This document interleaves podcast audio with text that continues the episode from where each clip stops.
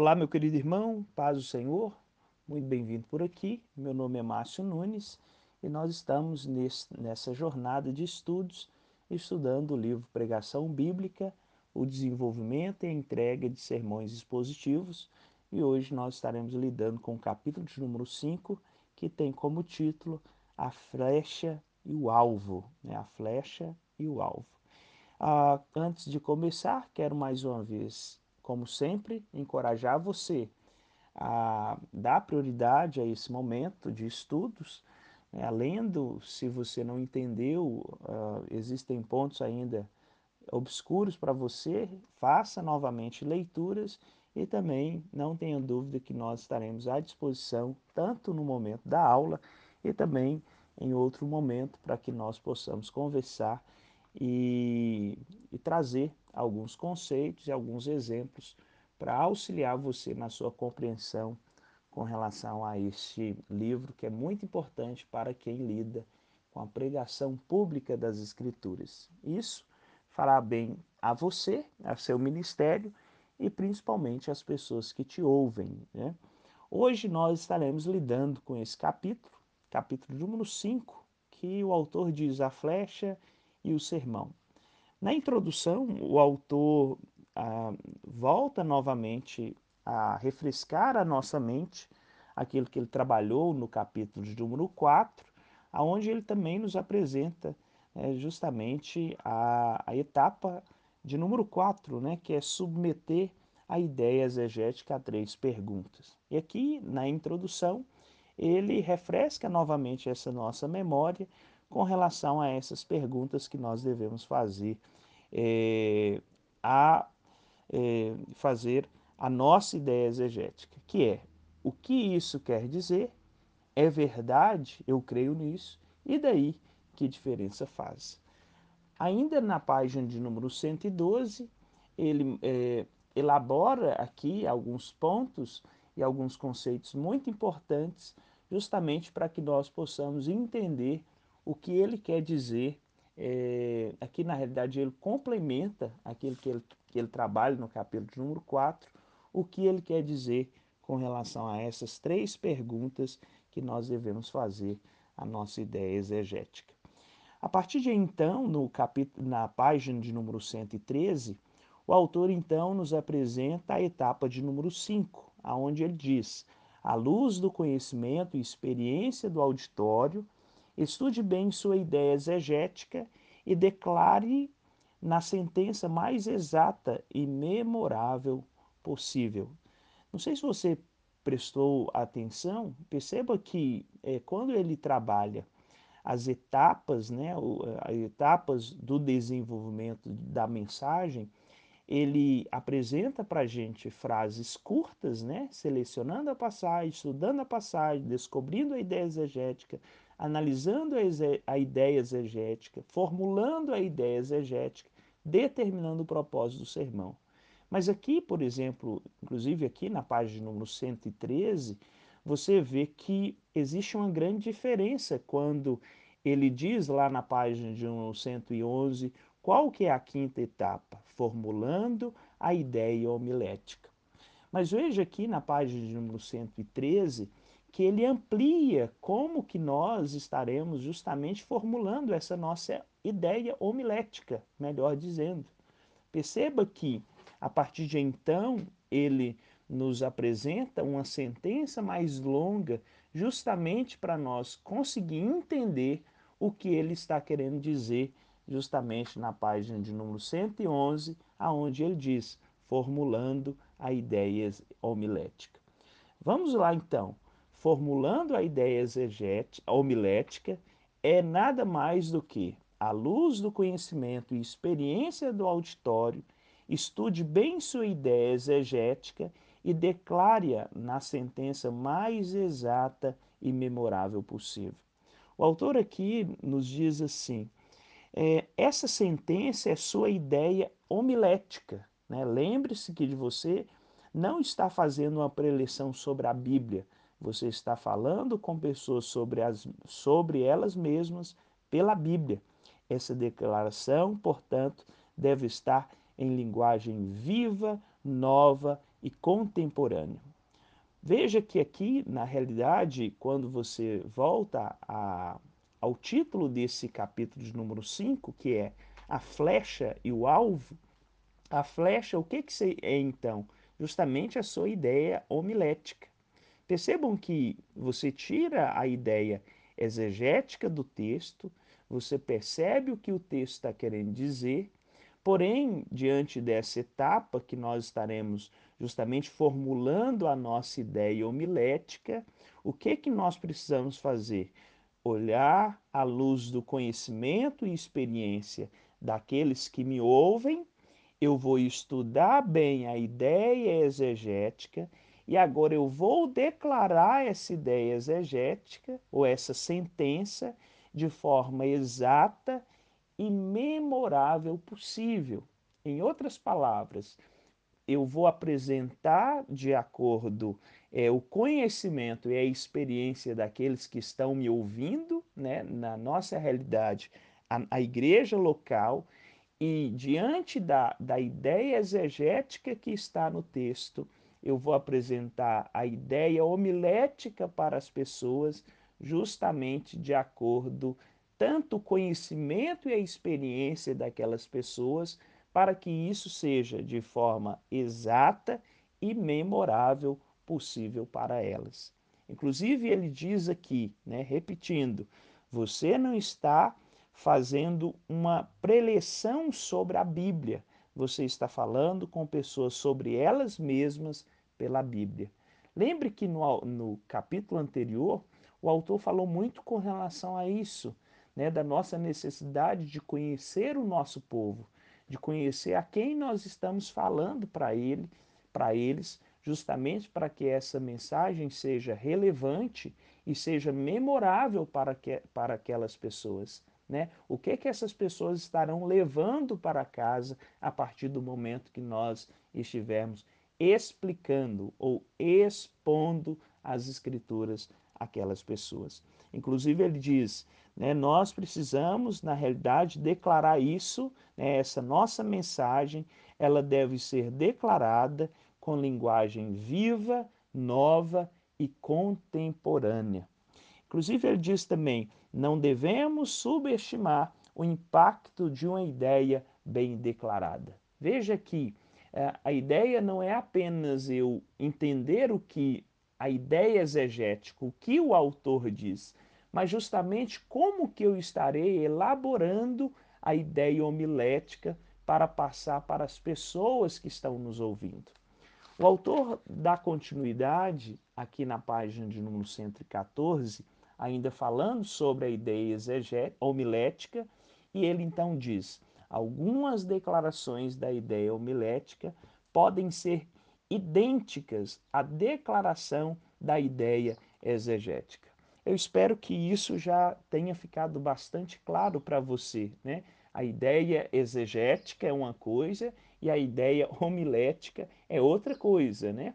A ideia exegética você vai estar tirando justamente a partir de então, quando você consegue identificar o sujeito e, os, e o complemento do texto, né? qual que é a estrutura que o texto traz ali, e agora a ideia homilética é como eu justamente estarei passando isso para os meus ouvintes. Inclusive ele está dizendo que é possível que às vezes a ideia exegética seja justamente a, a ideia homilética. Né? E ele dá um exemplo aqui, principalmente quando a palavra trabalha com relação a princípios universais. Por exemplo, o autor bíblico está trabalhando lá, né? não adulterarás.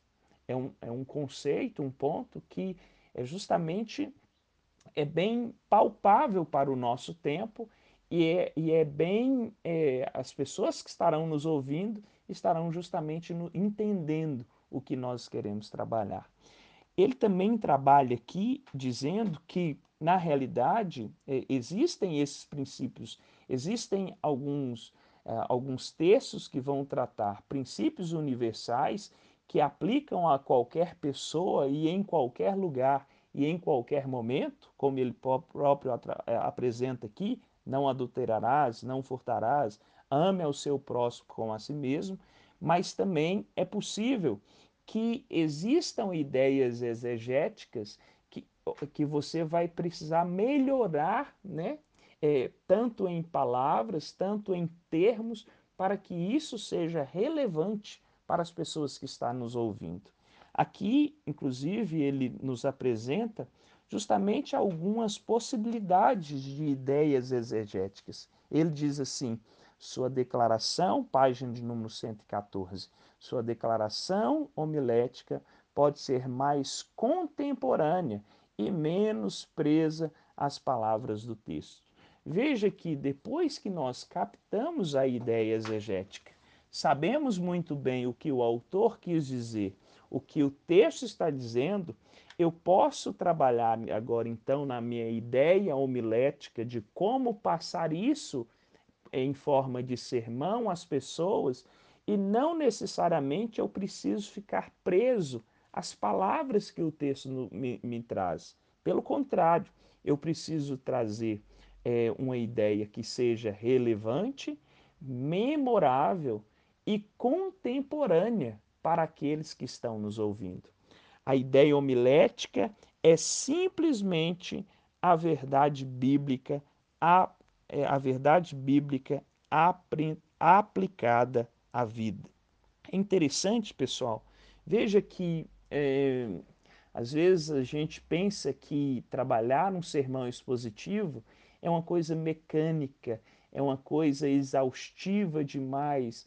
É, e pelo contrário, perceba que o autor agora ele nos convida justamente a ter esse labor do estudo bíblico, a estudar, a, a ler, a nos debruçar ao texto, a trazer ferramentas que irão nos auxiliar a entender o que o autor bíblico diz mas agora, diante da ideia homilética, ele diz que essa ideia homilética é simplesmente a verdade bíblica apresentada a vidas, as, as vidas, as pessoas, aos crentes que estão diante de nós, aos domingos, por exemplo. E aí, é, diante disso, na página de número 115, ele então nos apresenta, nos dá algumas sugestões sobre é, como a gente conseguir aí tirar verdades bíblicas né, a, e aplicar isso à vida de pessoas. Ele diz assim: declare a ideia de maneira mais simples e memorável possível. Falamos um pouco sobre isso. Os ouvintes não devem ter que trabalhar para poder lembrá-la. Veja que a minha ideia homilética, ela precisa ser memorável, né? o tanto memorável possível, clara, para que a pessoa entenda o que realmente o, o que eu quero dizer e qual é o propósito, né? Por que, que eu estou dizendo aquilo àquela pessoa e o que que eu estou esperando, né? A posição que aquela pessoa vai tomar diante daquilo que eu estou dizendo. Declare a ideia em palavras concretas e conhecidas. Estude as propagandas em revistas para achar slogans de que você pode se lembrar. Gente, veja que interessante mais uma vez. Declare a ideia em palavras concretas e conhecidas. Não utilize termos que nem você mesmo entende. Né? Seja o máximo claro possível e seja você mesmo. Né? Não tente utilizar palavras que às vezes não são desconhecidas a você, mas às vezes é desconhecida a seu público. Eu mesmo eu preciso muito lutar com relação a isso, justamente porque às vezes a gente lida muito nessa vida acadêmica, né, é, na área teológica aí, e às vezes apresentamos conceitos para a vida da igreja em um culto é, público e às vezes a, a gente se percebe apresentando um conceito que não é tão claro para as pessoas. E ali, diante disso, o nosso objetivo de trazer uma mensagem simples, mas não superficial e clara para que as pessoas possam entender o que o texto diz, infelizmente, a gente pode trazer é mais confusão na cabeça das pessoas. E na página de número 116, o autor também estará nos apresentando justamente o poder de um propósito. É interessante aqui que ele diz: diga-me, porque você está pregando o sermão. Inclusive, ele fala aqui né, de um pregador chamado o A.W. Daly, né, que, que a, ele pregava para a esposa dele e depois, um dia depois, a esposa dele perguntava: Diga-me por que você está pregando esse sermão. Eu acho isso muito interessante também, um, nós termos isso. Qual que é o objetivo desse tema? Qual que é o objetivo desse texto? Será que eu estou pregando esse texto apenas porque eu estou trabalhando, eu, eu estou trabalhando esse capítulo aqui apenas porque na semana passada eu trabalhei o capítulo anterior, ou eu, eu entendo o propósito, né? Eu entendo ali que exi, é, é, tem que ter uma necessidade, um objetivo daquilo que eu estou falando. E ele diz assim: por mais brilhante ou bíblico que seja um sermão, se não tem propósito definido, não vale a pena nós o pregarmos. Ele diz também: fazemos uma variedade de coisa quando estamos diante da congregação. Explicamos, ilustramos, exortamos, fazemos exegeses, gesticulamos para enumerar algumas algumas poucas, mas somos dignos de dó se deixamos de entender que esse sermão específico deve mudar vidas de alguma maneira específica. Veja que ah, esse poder do propósito é tão necessário, onde ele diz que quando nós explicamos, ilustramos, exortamos, fazemos exegese, gesticulamos para que as pessoas possam entender um pouco mais. Porém, se ele, né, é, se nós não tivermos essa consciência que aquele sermão específico deve mudar vidas de alguma maneira específica, nós somos dignos de dó. E é por isso que ele nos encoraja justamente a perceber esse poder que existe em um propósito. A partir de então que ele fala sobre o poder de um propósito, ele então vai para o quarto, a etapa de número 6, determinando o propósito do sermão. Veja aqui então que a flecha, o que é a flecha? É a ideia homilética. E o que, que seria então o alvo? Né? É justamente você determinar o propósito desse sermão. Qual que é o propósito? Quem, é, quem são as pessoas que estão à sua frente? E aí ele diz assim: o propósito declara aquilo que esperamos que aconteça com o ouvinte, como resultado da pregação do sermão. É interessante falar sobre isso, que veja que você pode ter em vista o seu alvo, mas se você não detalhar, não trabalhar na flecha, né, é, não adaptar ela de maneira correta, não utilizar ela de maneira correta, você pode ter até o alvo, né, saber quem você quer atingir, mas se a sua flecha, né, se o seu sermão, se a sua ideia homilética, ela não for clara, não for precisa, não for objetiva, infelizmente nós não estaremos atingindo esse alvo. O propósito declara aquilo que esperamos que aconteça com o ouvinte como resultado da pregação do sermão. Inclusive, ele diz aqui uma coisa muito interessante. Enquanto a ideia declara a verdade, o propósito define o que aquela verdade deve levar a efeito. Em outras palavras, né? ou seja, eu tenho aqui né, essa ideia, eu sei a verdade desse texto. Eu já fiz as três perguntas, né? O que isso quer dizer? Né? É, será que isso é verdade? Eu creio nisso. E daí? Que diferença isso faz de saber dessa verdade? Porém, se, eh, se eu tiver né, essa ideia né, já como verdade, porém, se eu não tiver o propósito, nada disso estará me adiantando. Por isso que ele diz: enquanto a ideia declara a verdade, o propósito define o que aquela verdade deve levar a efeito. Na página de número 118, o autor diz assim: Como então você determina o propósito do seu sermão?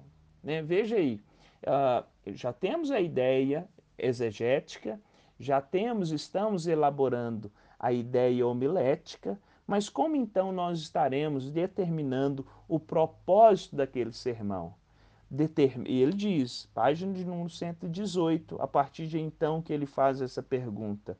Você determina o propósito. Como então você determina o propósito do seu sermão? Ele responde: determina-o ao descobrir o propósito por trás da passagem que está pregando. Veja aí essa amarração. Né? É, eu preciso entender, em primeira mão, o propósito que o autor bíblico apresentou aquele texto. E não apenas o propósito que o autor bíblico apresentou aquele texto, mas como ele diz lá, ainda nessa página, ao final, ele diz assim: é, você deve cogitar em primeiro lugar sobre o motivo de uma passagem específica ter sido incluída na Bíblia e com este fato em, e com este fato em mente decidir o que Deus deseja realizar através do sermão em seus ouvintes. Percebam que aí uh, eu não vou falar, não é o que eu quero de acordo à demanda do meu público, para que eu possa trazer um propósito, determinar um propósito para o meu sermão, eu preciso entender através das ferramentas e perguntas que eu preciso fazer ao texto, justamente qual é o propósito que está por trás daquela passagem. O que que aquele autor quis dizer? Né? O que, que o texto realmente está querendo dizer? O que, que aquele texto significa? E diante disso, né, como ele nos apresenta, por que, que essa passagem específica está justamente aqui nesse texto? Né? Por que que, e aí ah, já falamos um pouco sobre isso, mas lembre né, é que a passagem, aquela passagem, aqueles versículos faz parte de um capítulo, aquele capítulo faz parte de um livro e aquele livro faz parte de mais 65 livros que nós temos a oportunidade de ter e nós cremos que ela é a palavra de Deus. E logo então, eu preciso justamente perceber por que, que ele está ali. Por que, que aquela passagem foi incluída ali? Por que, que aquele livro necessariamente está ali e como que ele contribui para a história da redenção do povo de Deus por intermédio de Jesus Cristo. Gente, eu espero que esteja ajudando você com relação a esses pontos e a esse capítulo. Ainda na página de número 118, o autor diz assim: Você deve saber pôr em palavras quais as crenças, atitudes ou valores que devem mudar ou ser confirmados, ou que qualidades de vida ou boas obras devem resultar da pregação e do ouvinte e do ouvir seu sermão. Ou seja, inclusive ele apresenta aqui na página de número 119, é, quando Paulo escreve a Timóteo, ele apresenta pelo menos quatro pontos, né? O que ele deveria fazer com relação ali a, aos, aos irmãos. Primeiro, ensinar uma doutrina refutar algum erro da crença ou ação, corrigir aquilo que está errado, instruir as pessoas a enfrentar corretamente a vida. Veja que, inclusive, todos os autores bíblicos, quando eles escreviam as suas cartas e os seus livros, e ele cita aqui tanto Judas e o próprio João, que escreve a sua carta justamente para que as pessoas possam, possam é, possam crer que Jesus Cristo é o Filho de Deus, percebam que existe um propósito com relação às suas escritas. E assim também o autor nos convida a perceber que os nossos sermões não é apenas um momento que deve acontecer no culto, mas ele precisa ter um propósito, ele tem que ter um objetivo como o próprio apóstolo Paulo aqui, né, é, página número 119, ele diz assim: Você realiza esse propósito. Paulo disse a Timóteo: ao ensinar uma doutrina, refutar algum erro na crença ou ação, corrigir aquilo que está errado, instruir a, as pessoas a enfrentarem corretamente a vida. E ele diz também: uma declaração de propósito não somente descreve nosso destino e o itinerário que seguiremos para chegar ali, mas, se possível, nos conta como saberemos se chegamos. Se não tivermos clareza acerca do lugar para onde vamos, acabaremos chegando, sem dúvida, em algum outro lugar. Isso é muito interessante para a vida da igreja quando nós lidamos com um propósito com relação aos nossos sermões. Aonde que nós queremos chegar? Né? Qual é o objetivo de nós trabalharmos esse texto e não esse outro texto? Como o autor mesmo diz, né, isso estará nos ajudando é, a saber se realmente chegamos, se realmente atingimos o nosso objetivo. Quando estaremos lidando, inclusive na mesma página de número 119, ele coloca aqui para nós alguns propósitos né, possíveis. E, e lembrando que ele diz que nós precisamos trabalhar propósitos mensuráveis, possíveis, de acordo justamente com a congregação que estamos. E aí ele diz: o ouvinte deve entender a justificação pela fé. É o segundo, o ouvinte deve ser capaz de enumerar dons espirituais e determinar quais dons já recebeu. Veja, que ele nos apresenta justamente alguns propósitos que podemos, né, através dos textos que nós estaremos trabalhando com a vida da igreja, estar colocando esses propósitos a ser atingidos por aquele que nos ouve. Meus ouvintes devem identificar alguma situação moral indiferente. Será que, é, diante de, da mensagem que nós estamos pregando, né, qual é o propósito que nós estamos querendo trabalhar? Será que nós queremos estar ensinando, é, ensinando a eles uma nova doutrina? Será que nós estamos querendo refutar algum erro que eles estão lidando, seja erro teológico, ou seja, uma, um, algum, alguma questão imoral que eles estão lidando, né? E, algum erro? Ou será que nós estamos querendo justamente auxiliar as pessoas, aos cristãos, a enfrentarem né, as lutas e as dificuldades da vida. Ou seja, todos nós precisamos lidar justamente com o propósito em nossos sermões. Para que nós possamos encerrar, né, ele diz aqui na página número 120, formular propósitos que descrevem resultados mensuráveis, o força a refletir sobre como as atitudes e os comportamentos devem alter serem alterados. O que você está pedindo que a congregação faça como resultado daquilo que você pregou? Percebam essa, esse ponto muito interessante. Né?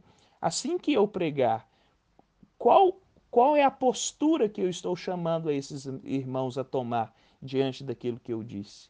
Né? Esse, na realidade, é o propósito do sermão. Lembrando que nas páginas anteriores, aqui na página de número 117, ele diz que a verdade teológica, inclusive ele, ele cita o Tozer, né? a verdade teológica é inútil até que seja obedecida. O propósito por detrás de toda doutrina é garantir ação moral. Ou seja, é, é muito importante nós percebermos que não é apenas eu saber a verdade, eu colocar a verdade em prática.